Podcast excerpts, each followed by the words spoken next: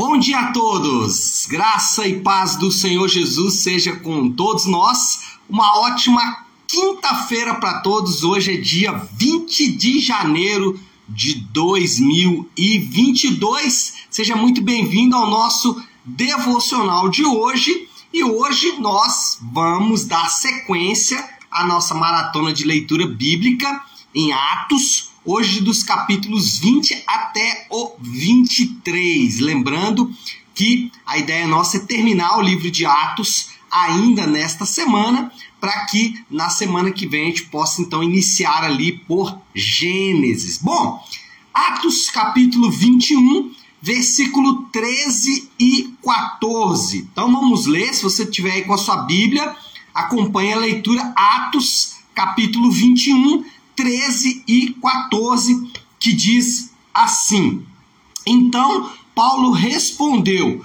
Por que vocês estão chorando e partindo meu coração? Estou pronto não apenas para ser amarrado, mas também para morrer em Jerusalém pelo nome do Senhor. Como não pudemos dissuadi-lo, desistimos e dissemos: Seja feita a vontade do Senhor. E esta, esse é o tema do nosso devocional de hoje, o título do nosso devocional, seja feita a vontade do Senhor. Bom, a prisão de Paulo em Jerusalém, ela marca o início da terceira etapa na vida de Paulo. Podemos dividir aí a história é, ministerial de Paulo em três etapas. A primeira etapa, a etapa da conversão, que nós é, falamos lá sobre Ananias. A segunda etapa na vida de Paulo é as suas viagens missionárias, é, em especial a primeira e a segunda. E a terceira etapa da vida ministerial de Paulo começa exatamente com a sua prisão em Jerusalém. Depois, Paulo é transportado para Roma e nessas suas prisões, tanto em Jerusalém como também em Roma, Paulo pode concentrar um pouco mais, depois de, como eu disse, aí, ter viajado por várias cidades, pregado evangelho para um número grande de pessoas. Agora, Paulo pode concentrar um pouco as suas forças e começar a ensinar por meio de cartas e também ele começa agora a testemunhar diante de autoridades. Paulo agora vai começar a falar para governadores, para aqueles que fazem parte das autoridades ali do império. O ponto que eu quero destacar nesta manhã é o seguinte: Paulo, ele era um instrumento de Deus. Nós sabemos disso.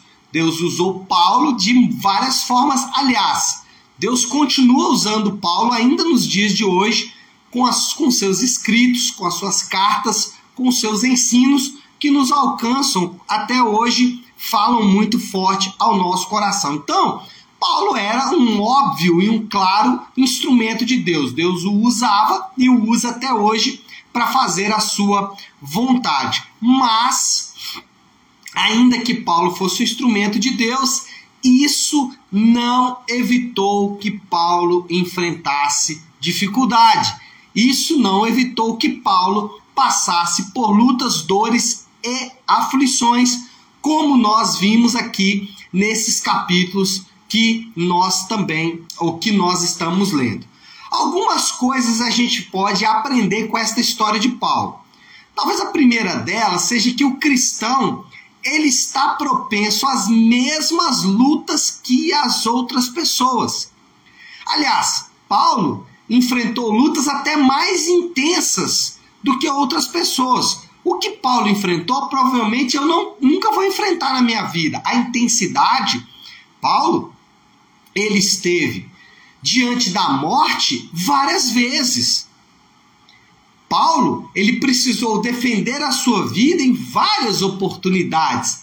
E isso não porque ele era um fugitivo da polícia, nem porque ele era um ah, adido popular ou até um adido político. Não. Paulo, ele teve que defender a sua vida porque ele estava pregando o evangelho da graça de Deus. Ele estava testemunhando do favor de Deus na sua vida. Qual é o ponto aqui? O ponto é mostrar que cristãos também enfrentam lutas, como as outras pessoas. E aí, o maior exemplo que nós temos são os personagens bíblicos. Todos os homens da Bíblia têm episódios de dificuldades na sua vida. A gente poderia até fazer aqui uma linha do tempo, começando ali pelo próprio Abel, né? Que era um homem de Deus e que foi assassinado pelo seu irmão. Então, é, é chover molhado, né? O nosso argumento aqui não precisa de muito desenvolvimento, basta uma simples observação no nosso dia a dia e a gente vai perceber que cristãos piedosos, homens e mulheres de Deus que amam a Deus, enfrentam lutas às vezes até mais intensas do que pessoas normais. O ponto é dizer que os cristãos também estão sujeitos, estão propensos às mesmas lutas que as outras pessoas, e a história de Paulo mostra isso. Em segundo lugar, ainda que todos passem por luta, o cristão ele deve manter a sua confiança em Deus. E aqui parece que é algo comum e simples de fazer, mas não é tão simples assim. Olha para Paulo. Paulo ele não tentou escapar do seu propósito. Paulo, mesmo diante da notícia de que ele iria enfrentar grande luta, grande dificuldade em Jerusalém, ele não tentou escapar, ele continuou confiando em Deus. E aqui vale a pena uma advertência, porque na dificuldade nós somos tentados a abandonar a nossa confiança. O cristão, ele passa pelas mesmas lutas que as outras pessoas, mas não deve abandonar sua confiança em Deus. E como eu disse, isso parece algo óbvio, mas não é. Porque em meio às lutas, em meio às dificuldades, existe uma tendência natural em todo ser humano em tentar abandonar a nossa confiança em Deus. Por exemplo, nós podemos deixar de confiar em Deus e passar a confiar no dinheiro. nós podemos passar ou deixar de confiar no Senhor e passar a confiar no poder passar a confiar apenas nas no na nossa gama de contatos entre os poderosos. E eu não estou dizendo com isso que Deus não pode usar isso. Eu estou dizendo que a nossa confiança deve ser mantida no Senhor. Nós devemos continuar confiando que Deus está cumprindo os seus propósitos, que Deus está executando os seus planos e que nós temos que continuar confiando nele e na força do seu braço, porque a tendência natural é abandonar a confiança no Senhor. E terceiro lugar, só para recapitular aqui os nossos pontos, o primeiro ponto, o cristão enfrenta lutas tanto quanto as outras pessoas. O cristão deve manter a sua confiança no Senhor, não abandonar sua confiança não colocar a confiança no dinheiro, no poder ou em outra coisa qualquer. E em terceiro lugar, o cristão será fortalecido pela palavra de Deus em meio às dores. Sabe por que Paulo estava forte? Sabe por que Paulo pôde manter a sua confiança em Deus? Porque ele estava na palavra de Deus. Preste atenção. A palavra de Deus, ela é a nossa fonte de energia. A palavra de Deus é aquele lugar onde você recarrega a sua confiança. Então, em meio às dores, em meio às lutas, em meio às dificuldades, não abandone a meditação na palavra de Deus. E isso acontece com frequência quando estamos enfrentando lutas. O nosso coração fica tão angustiado que nós temos dificuldade de concentrar para meditar na palavra de Deus. E essa é uma estratégia da carne, é uma estratégia do mundo de Satanás, exatamente porque ele sabe que se nos afastarmos da palavra de Deus, nós vamos nos afastar da fonte de energia. É muito comum quando as pessoas estão afastadas ou quando estão enfrentando lutas, elas têm maior dificuldade de ir à igreja, por exemplo. E por que as pessoas têm maior dificuldade de ir à igreja porque estão enfrentando lutas? exatamente porque na igreja ele vai estar sujeito ou é, ele vai obter ali naquele dia, naquele momento, ele vai receber uma boa dose da palavra de Deus. Por isso é importante que que você não se afaste da palavra de Deus. Por isso é importante que você não se afaste da meditação e da boa meditação da palavra de Deus. Não se afaste da comunhão dos irmãos. Por quê? Porque é ali no testemunho dos irmãos, na oração dos irmãos, no testemunho, discipulado um a um, é que a palavra de Deus é entregue, além, óbvio, dos nossos períodos de devocional. Então, Paulo se manteve forte porque ele se manteve na palavra e em meio às lutas, esse é um lugar onde nós devemos sempre nos manter, que é atrelado à palavra de Deus. Então, crentes passam por lutas, crentes não devem abandonar o Senhor e crentes são fortalecidos na palavra de Deus. Bom, qual é a moral da história aí, desse texto que lemos, de tudo isso que falamos aqui sobre essa terceira etapa do ministério de Paulo, que é a sua prisão em Jerusalém? Moral da história é o seguinte: lutas, dificuldades, dores, aflições também fazem parte do plano de Deus. é isso, gente. As dores e dificuldades, elas também fazem parte dos planos soberanos de Deus. Elas também compõem parte do plano de Deus. E nós não devemos rejeitar isso. Nós não devemos achar que as lutas, dores, dificuldades, elas são é, resultado, por exemplo, de pecado. É óbvio que nós sabemos que o pecado, e aí o pecado como pecado global, ele é o agente por trás de todas as dificuldades. Mas a gente não, deve, não deve ficar, não deveríamos ficar nos culpando quando estamos enfrentando lutas e dificuldades. Muitas vezes é parte do plano de Deus. Isso não significa que o crente precisa ser alguém resignado. Ah, se é o plano de Deus, então deixe como está. Não, não fique resignado. E a Bíblia não ensina isso. A Bíblia ensina o quê? Nos momentos de dor e angústia, nós devemos orar, por exemplo, para que Deus mude a história.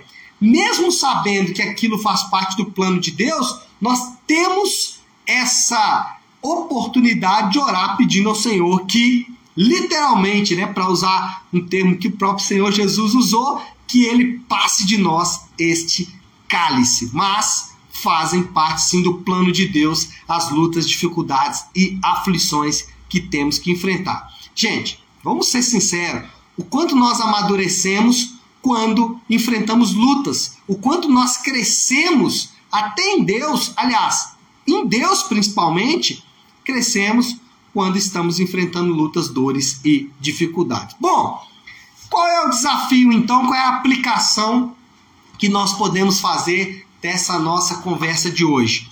Olha, talvez você não está enfrentando uma luta. Talvez você hoje está ali, né, com a vida reguladinha, né? Se você está com a sua vida reguladinha, ótimo, maravilha.